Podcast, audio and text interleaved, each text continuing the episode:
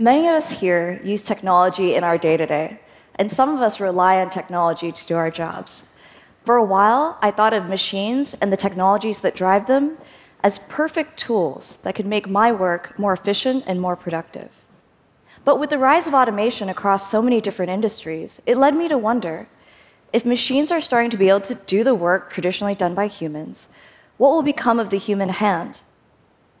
How does our desire for perfection precision and automation affect our ability to be creative.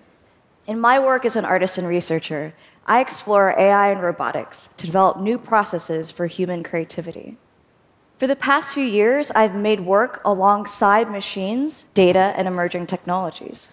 It's part of a lifelong fascination about the dynamics of individuals and systems and all the messiness that that entails. It's how I'm exploring questions about where AI ends and we begin, and where I'm developing processes that investigate potential sensory mixes of the future. I think it's where philosophy and technology intersect. Doing this work has taught me a few things. It's taught me how embracing imperfection can actually teach us something about ourselves. It's taught me that exploring art can actually help shape the technology that shapes us. And it's taught me that by combining AI and robotics with traditional forms of creativity, visual arts in my case, can help us think a little bit more deeply about what is human and what is the machine. And it's led me to the realization that collaboration is the key to creating the space for both as we move forward. So it all started with a simple experiment with machines called Drawing Operations Unit Generation 1. I called the machine Doug for short. So before I built Doug, I didn't know anything about building robots. I took some open source robotic arm designs, I hacked together a system where the robot would match my gestures and follow it in real time. The premise was simple I would lead and it would follow. I would draw a line and it would mimic my line. So back in 2015, there we were drawing for the first time in front of a small audience in New York City. The process was pretty sparse no lights, no sound, nothing to hide behind, just my palms sweating and the robot's new servos heating up. Clearly, we were not built for this. But something interesting happened, something I didn't anticipate. See, Doug, in its primitive form, wasn't tracking my line perfectly. While in the simulation that happened on screen, it was pixel perfect, in physical reality, it was a different story. It would slip and slide and punctuate and falter, and I would be forced to respond. There's nothing pristine about it, and yet somehow the mistakes made the work more interesting. The machine was interpreting my line, but not perfectly. And I was forced to respond. We were adapting to each other in real time. And seeing this taught me a few things. It showed me that our mistakes actually made the work more interesting. And I realized that, you know, through the imperfection of the machine, our imperfections became what was beautiful about the interaction. And I was excited because it led me to the realization that Maybe part of the beauty of human and machine systems is their shared inherent fallibility.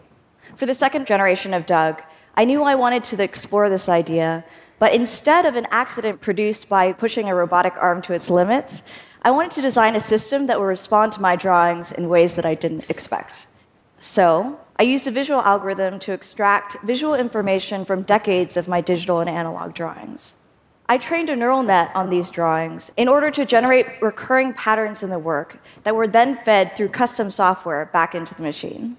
I painstakingly collected as many of my drawings as I could find finished works, unfinished experiments, and random sketches and tagged them for the AI system. And since I'm an artist, I've been making work for over 20 years. Collecting that many drawings took months, it was a whole thing. And here's the thing about training AI systems it's actually a lot of hard work. A lot of work goes on behind the scenes. But in doing the work, I realized a little bit more about how the architecture of an AI is constructed. And I realized it's not just made of models and classifiers for the neural network, but it's a fundamentally malleable and shapeable system, one in which the human hand is always present. It's far from the omnipotent AI we've been told to believe in. So I collected these drawings for the neural net, and we realized something that wasn't previously possible. My robot Doug became a real time interactive reflection of the work I'd done through the course of my life. The data was personal, but the results were powerful. And I, and I got really excited because I started thinking maybe, maybe machines don't need to be just tools, but they can function as non human collaborators. And even more than that, I thought maybe the future of human creativity isn't in what it makes, but how it comes together to explore new ways of making. So if Doug 1 was the muscle and Doug 2 is the brain, then I like to think of Doug 3 as the family. I knew I wanted to explore this idea of human non human collaboration at scale. So, over the past few months, I worked with my team to develop 20 custom robots that could work with me as a collective. They would work as a group, and together we would collaborate with all of New York City. I was really inspired by Stanford researcher Fei Fei Li, who said, If we want to teach machines how to think, we need to first teach them how to see. It made me think of the past decade of my life in New York and how I'd been all watched over by these surveillance cameras around the city. And I thought it'd be really interesting if I could use them to teach my robots to see. So, with this project, I thought about the gaze of the machine, and I began to think about vision as multidimensional, as views from somewhere. We collected video of, from publicly available camera feeds on the internet people walking on the sidewalks, cars and taxis on the road, all kinds of urban movement.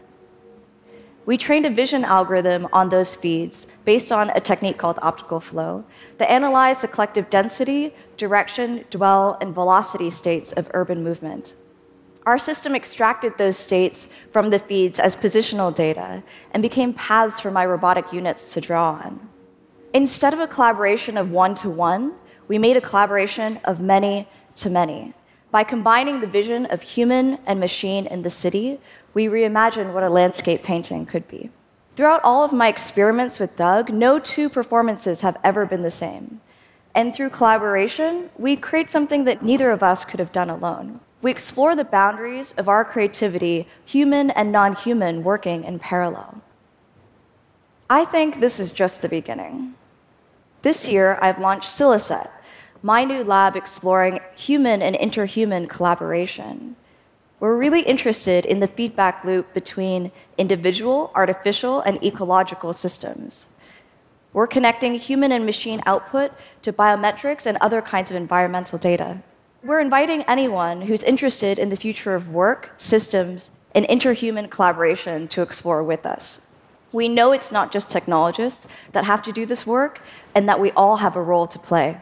We believe that by teaching machines how to do the work traditionally done by humans, we can explore and evolve our criteria of what's made possible by the human hand. And part of that journey is embracing the imperfections and recognizing the fallibility of both human and machine in order to expand the potential of both. Today, I'm still in pursuit of finding the beauty in human and non human creativity. In the future, I have no idea what that'll look like, but I'm pretty curious to find out. Thank you.